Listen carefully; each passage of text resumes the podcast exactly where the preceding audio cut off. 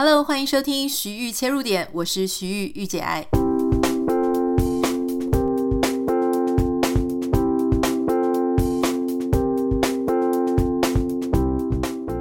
Hello，欢迎你收听今天的节目。今天呢，也是要进行我们的 The Why Stories 单元。不过今天我们的来宾非常的特别，他是我大概十年前吧，念正大新闻博士班，但是我没有毕业。他有毕业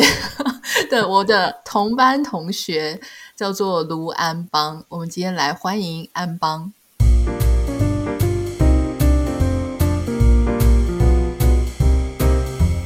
Hello，Hello，hello, 大家好，我是安邦。今天我会请安邦来哈，我我想我们可以先话说一点点当年的好笑的事情。安邦呢，他其实，在我们班，我们班级人不多啦，我们班大概就五个还是四个。嗯，因为很难计算，因为我们班常常出现的好像是四个，那另外还有外籍生跟休学的，总之我也不能不是很确定我们班到底几个人。好，但是人不多就对了。那我记得安邦是我们那个时候，因为其他三个都是女生常出现的，安邦是里面唯一的男生，而且他很可爱，就是他有一点一种傻傻的、憨憨的那种外表，然后他人非常的好。然后他就一直跟我们讲说，他觉得他很担心他的课业，他觉得他可能会毕不了业。然后其实因为我们家三个女生都是正大直接硕士班升到博士班嘛，也是要考试啊，只是说我们是硕士班是正大的。那安邦他是从其他学校来的，所以他可能还在适应的阶段。结果万万没有想到，啊，一年过去，我们班另外两个女生休学了，然后一年半之后我休学了，我们班最后剩下。安邦一个人毕业了，但是今天要请他来，是因为他的这段经历蛮精彩的，而且他现在在做一个，也不是教授哈，不是完全只在做教授，他好像有点斜杠，而且是一个很特殊的领域，所以我们今天要来跟他聊一聊。安邦，你那时候是真心觉得很担心没办法毕业吗？那为什么最后只有你一个人毕业了？就你们就很过分了。你可以，你可以想象我那时候刚进到正大，那这就是同学都是我。我记得你其实是在我前一个面试的，所以我在。是吗？我已经完全忘记了。对对对，所以入学面试的时候我就听到哦，我上次回去学校才跟学弟妹聊天聊到这件事情，就是在面试的时候你就听到哇，前一个人在里面，然后跟里面的教授谈笑风生，然后。居然从面试的那个房间里面一直传出笑声，这样，我就想说，哎，奇怪，为什么好像很开心？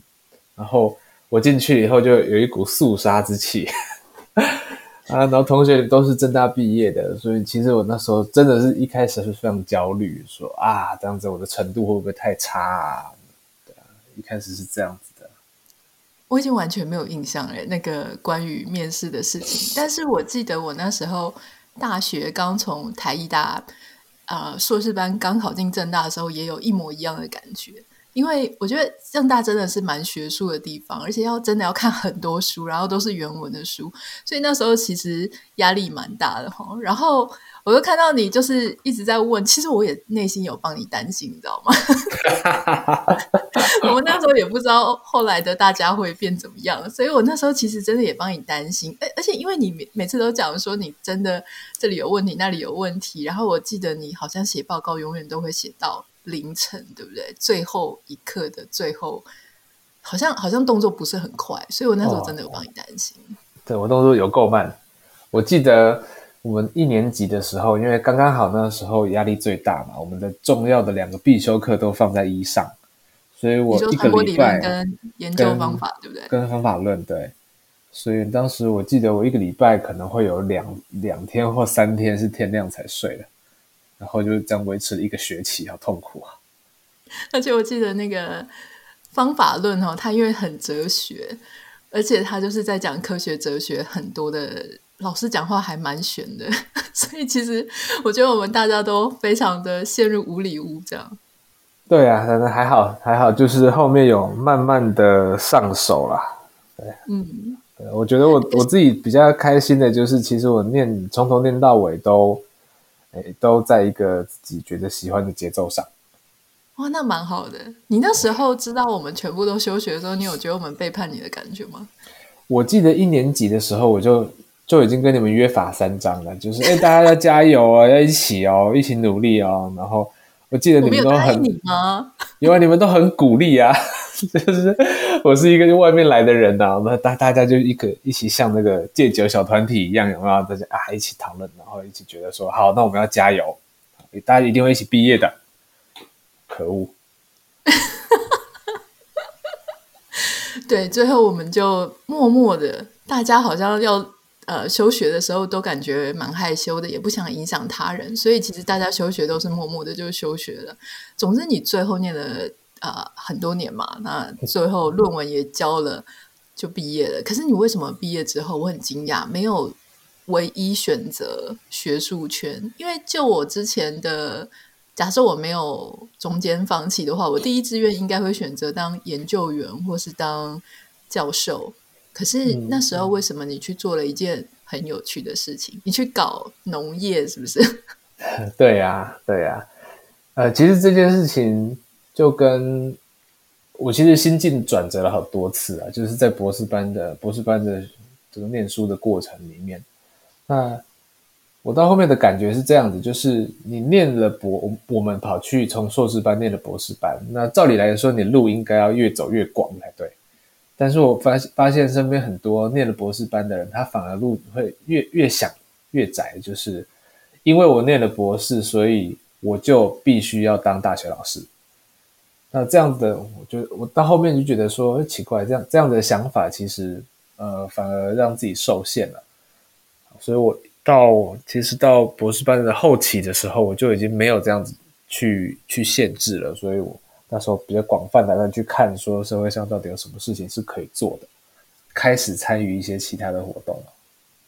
你还记不记得那个时候我们还在念的时候，老师就会一直跟我们讲说：“哦，你们这一代啊会很辛苦哦，因为你们面临很严重的少子化。”然后还会把我忘记他那时候跟我们讲是二零一六年嘛，还是哪一年的时候，就学人数会大幅下滑。所以搞得我心里真的也是七上八下。我那时候为什么会想休学的原因，其实也是觉得说，因为那一年我记得我好像是二十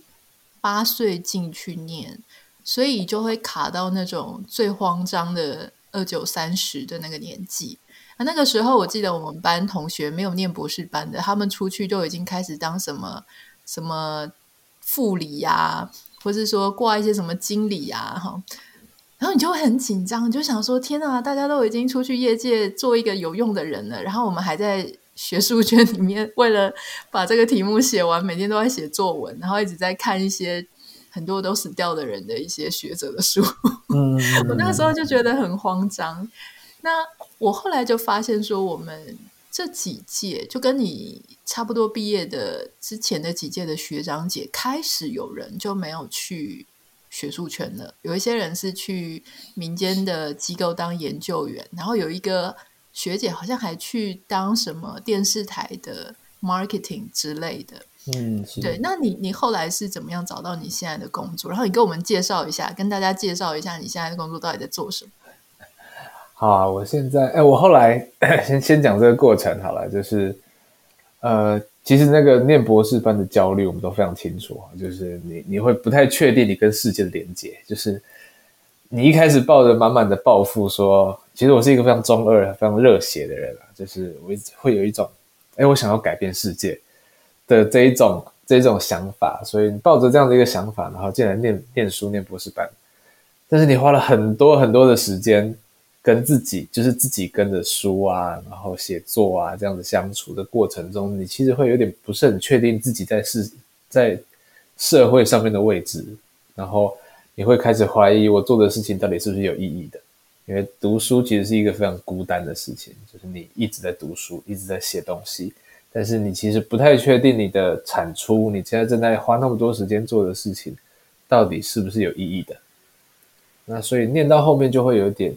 在这样子的焦虑之下。那所以因为这个焦虑，所以让让我们去做了很多其他的事情，譬如说去关心一些社会的议题，走上街头上去抗争，啊，甚至到后面，我是当良心作家呀、啊，对，我是当良心作家，对啊，那。到呃念书的后期的时候，你就开始想说，呃，其实花了那么多时间，尤其是我当时认识了很多政大资科的同学。那资科他们的专长其实就是解决问题嘛，就是他们手上他们有可以设计出一些工具，然后用这些工具解决问题的能力。那传播或社会科学，我们的强项其实是呃找到问题、分析问题、提出问题。好，所以我们跟资科的合作都很好，就是我们看到社会上有这个问题，然后觉得应该要这样子解决，资科就可以把它做出来，然后我们就可以丢出去。这就是我嫁给我老公的理由。他虽然不是资科，他是工程师，但是我觉得工程师也是喜欢解决问题的那一种人。对对对，就是他，他们持续都在每次跟你互动的时候，他就要跟你确认问题，跟确认你的需求是什么，还有你的规格，你的规格。对，那他就会问你说：“那我可以为你做什么？”哇，我觉得超赞的。嗯，哦，所以后来，后来你就遇到他们，对，跟他们。呃，认识，然后一开始一起做研究，然后后面就觉得说，哎，我居然都已经合作的那么好了，我们可以做出一些不一样的事情。那我们我们这个合作有没有可能真的去社会上去解决一些呃大家存在的困扰已久的问题？所以其实，在博士班的后期，我们就成立了一个，当时比较像是一个社群。好，那当时就叫做蜂巢数据呃社群，就是大家一起不同领域的人在这边，然后一起讨论特定的议题，然后来想想看我们可以做什么。然后有时候如果有一个机会出来，我们就可以一起接个案子，然后做一些有趣的事情。所以这个是从呃一开始博士班念书，然后找到一群人，然后后面去呃一起做一些有趣的事情的这样的一个想法，从这边跑出来的。我觉得你。踩在在正确的时间点上，踩在一个非常好的方向。因为呃，我记得在我们念书的时候，那时候的 marketing 其实还在讲一些什么五 C 五 P 那种非常传统的 marketing。可是自从进入到数据分析时代之后，现在的 marketing 也是叫做 data marketing，是 data driven 的。也就是说，你是跟以前的 marketing 的方式已经不太一样了。你是真的去分析。呃，消费者的资料、消费者的数据，even 是像我们以前做，我也曾经待过的呃 Nielsen。那我们在做媒体的呃数据分析的时候，那以前也是用那种比较物理性质的，比方说 monitor 啊，在 monitor 你的一些使用行为、观看行为。那现在呢，他们因为大家都使用网络，所以其实也都是在玩数据。我记得你那时候加入的那个时候。Data 并不是一个很热门的显学，它应该是在，也许在西方，也许在欧美已经开始有那样子的起头了。可是就是因为你可能修了外系的课，遇到了一堆资料科学系的同学，所以你就踩进去。那那我想请教，在那样子的一个团队里面，要把它从一个学生社团。转成一个，你们现在是一个成熟的公司。我刚刚看了一下你们公司的组织表，你下面应该也已经带人了。然后你也常常出去做很多的活动，然后你们也有自己的产品线，嗯、而且不止一个。嗯、我刚刚讲的农业只是其中一个。我刚才看到一个什么影响力侦探，就是你们还有把玩 data 的这种能力扩展到不同的产业去。这个当中，从学生到实战江湖，这件事情很困难吗？嗯，我觉得差非常非常多。应该说，呃，从一开始只是学生的你其实不用考虑任何成本的概念，你，并没有什么样子的经营的压力了。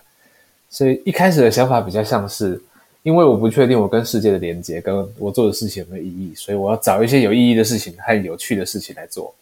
好，所以我就我们就这种玩票性质的去。呃，合作接了几个案子，然后这中间觉得哇，好棒哦！我做了一些不一样的事情，然后跟大家都不一样，我还赚了一点点的钱，然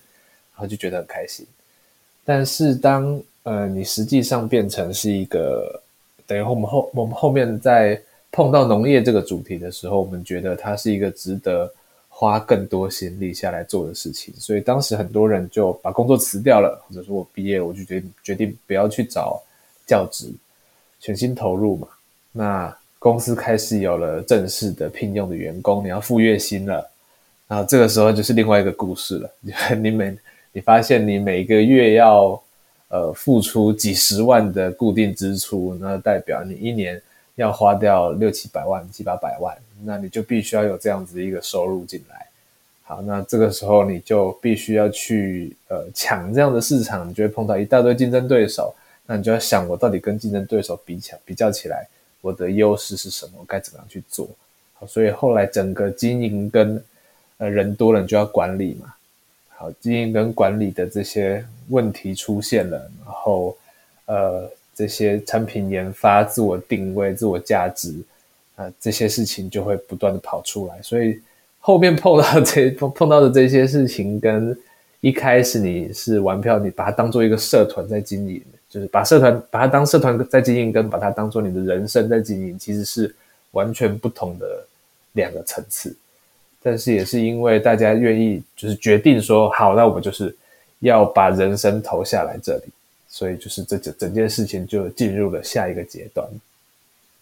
我记得我曾经听人家讲说，一个新创团队他最爽的时候，最无所顾虑、做的最开心的时候，就是一开始，就是几个志同道合的人，然后你们不用想太多固定成本啊，然后薪水啊，大家会不会去呃贪人家便宜、占人家便宜，就是只是专心、全心全意的做好产品这件事情，这是最爽的时候。你刚刚讲的时候，我就印象很深刻。我记得我你那时候一开始好像博士班还没毕业吧？或者说你已经在毕业的尾声了，就是即将要毕业，那个时候你就已经在这个团队。我还问过你说：“哎，你现在有薪水吗？”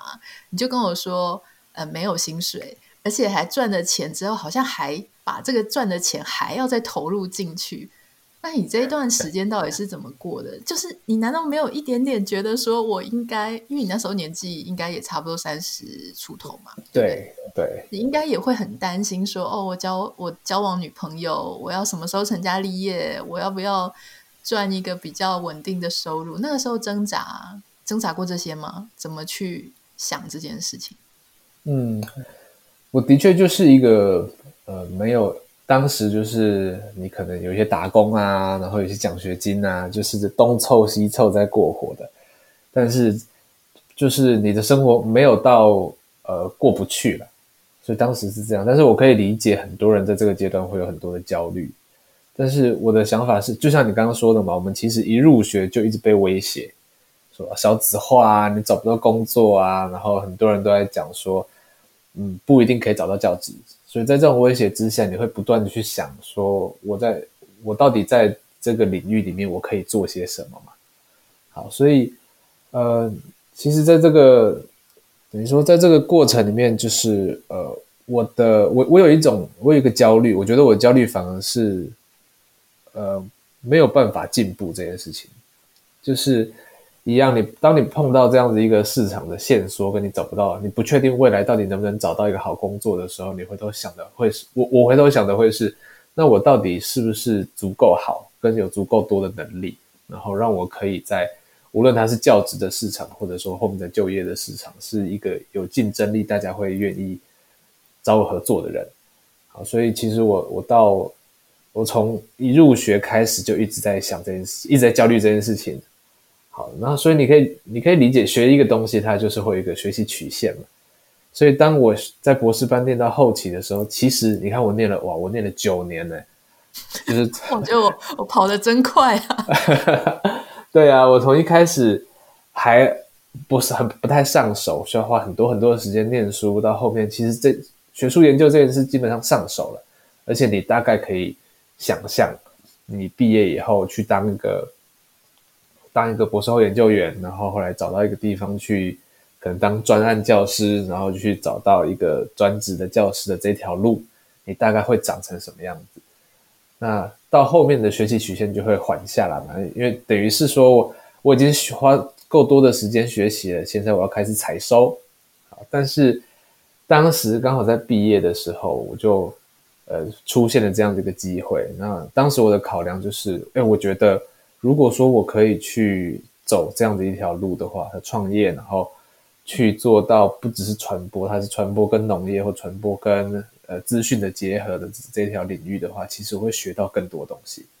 那当你学到更多东西的时候，你在市场上，你在人生上面的价值和不可取代性就会越来越高。所以最终当我做这条路，当我走这条这条路，我其实最终仍然可以呃走回去。我一开始想做的，我想做大学老师，而且他可能可以给我更多的资本，让我成为一个诶更称职的大学教授。没错，我其实都觉得在台湾，因为嗯，老实说，我觉得台湾的文科产学并没有非常密切，一直都会觉得说，好像学界的老师他们的业界经验。稍微都会有一点点断裂，可能第一个是呃两个取取径真的太远，他就是念书的很专心的在念书，念很多批判理论什么理论之类的。那业界的发展呢，除非你真的很刻意的去跟业界做结合，当然有很多老师是很刻意的去跟不管是政策啦，或者是说产业去结合，但是你如果不这样做，你还是。早一点踏入学界，你也是可以活得很好。所以我觉得你刚刚讲的没有错，就是其实你在产业里面真的有很踏实的学到东西，或者有一些经验之后，对台湾成为大学教授，它绝对是一个很大的加分。那你刚刚提到说，嗯，你其实一直在想说，你到底可以为这个社会做什么样的事情？我觉得这样子的出发点是一个很有趣的，而且它也是，我觉得它才是真正可以一直带领你在人生的呃目标啊道路上去。它是你的一个怎么讲热情的源头，那个动力的来源是这个。那。你后来到了这个，就应该不能说到了，就是你们后来就把这个蜂巢数据科技做起来，特别是在农业上面做的蛮有成绩的。你可不可以跟我们分享，数据跟农业到底是要怎么结合？是那些要去教那些农夫把他的资料全部都回传吗？那怎么回传？怎么做？嗯，嗯，还是说你们可以跟老的农夫上一代的沟通吗？还是你们只能跟年轻的这些？返乡的年轻人沟通呢？嗯，好啊，我觉得其实呃，农业这件事就很有趣了，因为我一开始去，我们想要用数据和数据分析来解决问题，所以当时就碰到很多很多领域嘛，就是你在网站上面看到的，其中有一块影响力分析，它还是我们的老本行，就是跟传播业有关的。好，但是后来呃，就发现哎，很有趣哦，就是农业这边就是没有资料。有一大堆问题，但是没有资料，所以它是一个非常值得探索的一个一个呃，就是它它是一个就是很很少人去做这件事情，但它其实其实很需要数据这件事。那相对而言，广告这边的话，就是已经杀破头了，好多人因为很多资料，然后很多人在抢这个这个资金的市场啊等等的，所以很多人在发展解决方案。啊，那所以当时我们是觉得说。如如果我们今天进来做农业这一块的话，其实它有机会，第一个它很有趣，然后再来它很有机会去做出一些不一样的东西，然后真的解决这些现在没有解决方案的事情。啊，所以当时我们就选了农业这条路来去发展这样的解决方案。那我们其实一开始的想想想法是很单纯的，就是呃，我当时我们看到的农业的景象就是有很多。年轻人返乡种田，然后所以他可能不太会种田，然后他只有一个人，劳力不足，所以一开始想象的就是有没有可能我去把这个，呃，一方面是农民他在照顾农作物过程，他需要看到一些资料，这这个病虫害的资讯啊，天气预报的资讯啊，我整合在一个仪表板上面，然后我可以在他的田里面去装这些这个微气候的感测器，然后。他就可以远端巡田，他可以节省一些时间。啊，一开始的想法很单纯，就有一个仪表板，然后有这样的东西，他就可以远端是远端巡田，然后最终得到的效益就是劳力付出的下降。但是实际上进去农业里面，然后跟这些农民就是接触到更多的农民了以后，尤其是这些呃，他就是靠农业而生的，就是我可能是诶三公顷的田，然后种果树，然后我的一家。大小就是靠这块田养啊，这个时候你就发现他们在意的事情完全不一样。就是我可能就住住在田旁边啊，我我我在意的并不是呃巡田的这个劳力的下降，而是我到底什么，我到底应该怎么样去做管理，我的我的作物的品质跟产量才会是稳定的。那甚至今天当我种出来了以后，我要怎么样去呃找到一个好的销售管道啊，或者说。我今天想要转种别的作物，现在大家全台湾就是这个水稻种的太多了嘛，所以农委会一直在想说，大家不要再种水稻了，我们来种一些别的吧。但是对于一个种二十年水稻的的农民来说，我到底要种什么？第一个，我我不知道我的我这块田里面，我这个区域到底适合种什么。那我也不知道，那我今天决定说好了好，那我我来种玉米好了。那玉米种植的 know-how 跟水稻完全不一样，我到底怎么样去上手？所以我们就希望可以用这些用数据的方式，把呃从环境数据的搜集，然后结合作物的生理，那就是其实简单来说就是到底不同的作物适合在什么样子的环境生长，那过程中我又应该要对它做什么样的事情？那我们可以提供这样子的资讯给这些不同的农民，那他们就可以去参考它，然后在对的时间做对的农务决策，然后最终去把它的作物的品质跟产量都可以稳定下来。我有一个好奇，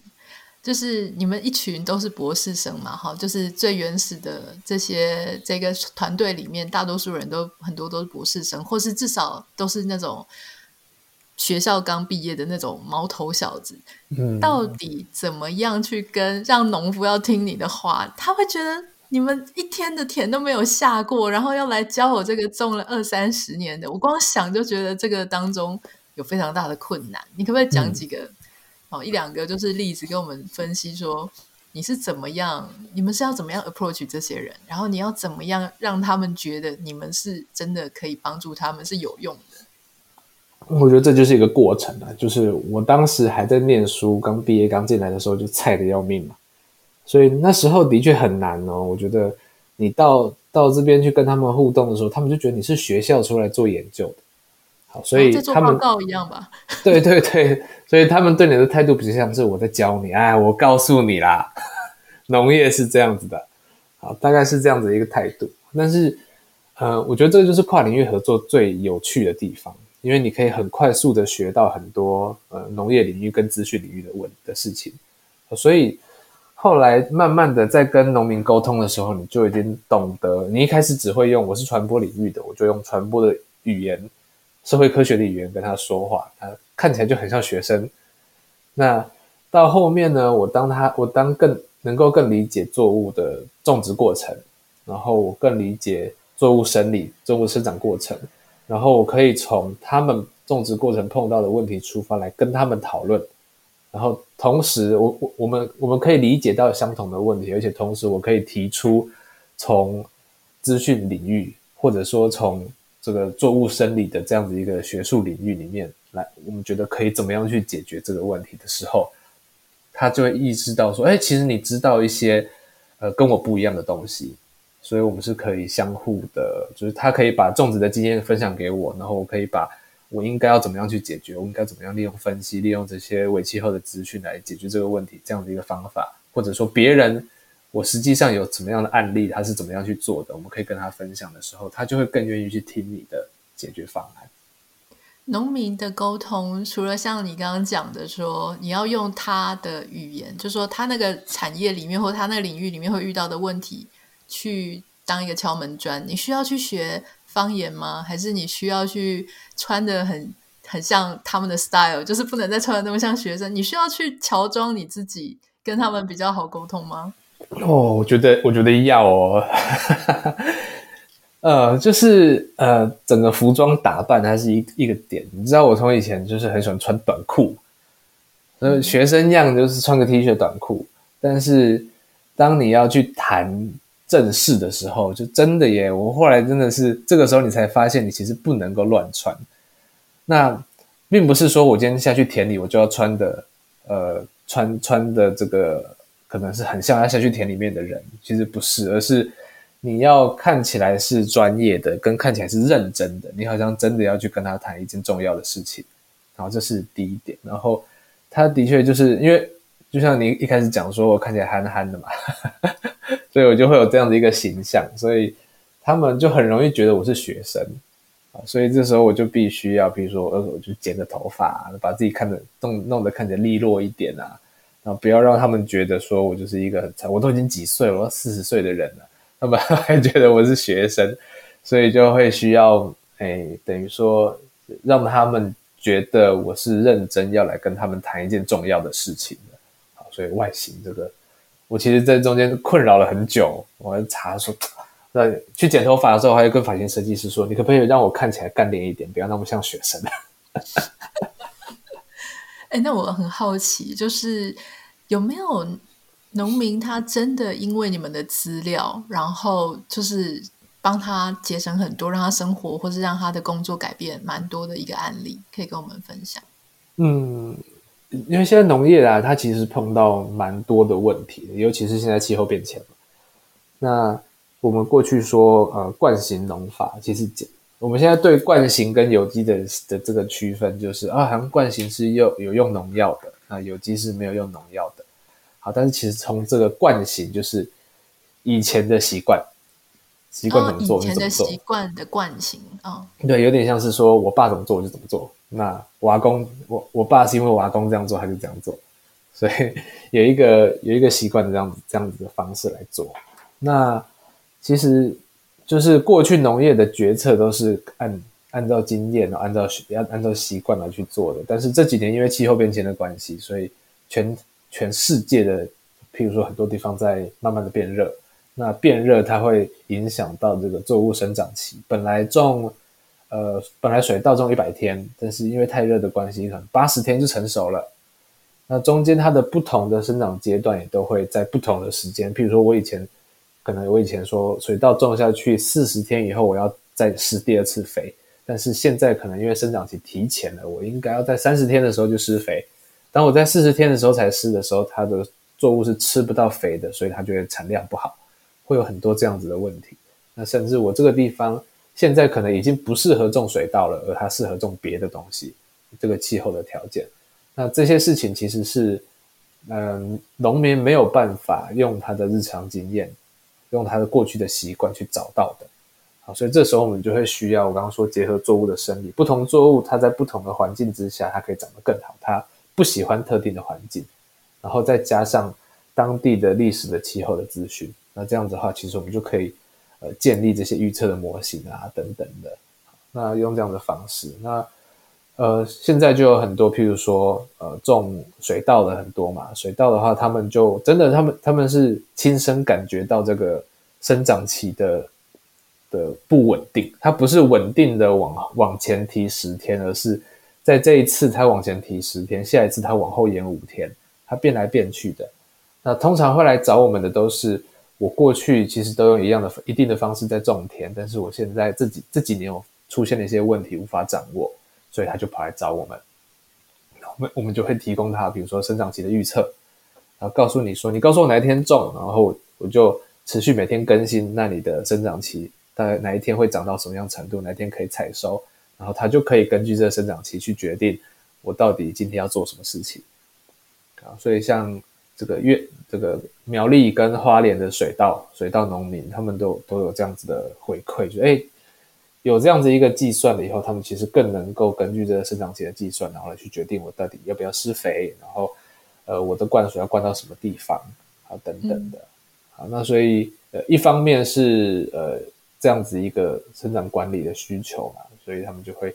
用这样的方式来做，然后甚至说呃茶叶、水稻，然后凤梨这些作物，他们有一些外销的可能性的，他们也会把这样的资这样的资料报告整合起来，然后他们就可以。打开一些外销的通路啊，或者说有一个文旦的农民，他根据这样的一个方式来去做呃精准灌溉，这个我相信大家都可能都有听过，就是怎么样去有效的去管理你的果树，然后让它省水，而且让这个作物的这树的健康是在一个最最树的生长环境是在最舒服的状态状态之下，让它最健康，可以产量更多。所以，我们前年。有一个文旦的农民来找我们，然后使用了我们的方案，帮他去做到一个精准灌溉的设计。那在去年文旦采收的时候，它其实是节省了百分之九十七的水，就是它只用了百往年的二点五趴的水，然后但是它的产量增加二十趴，然后它的规格品从五十帕变成八十帕，就是过去可以卖的。这些以前可能只有百分之五十采下来的水果是可以卖的，但是去年有到八十帕，所以用这样的方式，其实呃就可以帮他们去呃找到一个或者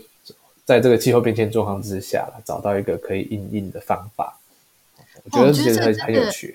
对啊，听起来好激励人心哦！就是它真的可以实实实在在的，就是改变了他们的产量跟他们的成本。那当然，我觉得还有就是有一些无形的隐形成本，就是你很担心，你很忧虑，你不知道今年到底是好年还是不好年。所谓的好年跟不好年，就是你能不能够预测今年的。的变化嘛，尤其是像你讲的，因为气候变迁的关系，所以现在每一年的状况其实每一年都跟前一年可能不太一样。我猜测你们背后厉害的部分应该是两块，一块是呃很精准的去建立一个比较详尽的模型，是关于每一个不同的作物，就是它要这个作物它要生长的很好，它的一个一些相关的变相。另外一个部分可能是呃关于什么样的气候会影响。这些呃作物的那个气候部分，或是一些其他天候啊、人为的一些因素的另外一个呃另外一串，所以等于是两串的资料去做 mapping。我猜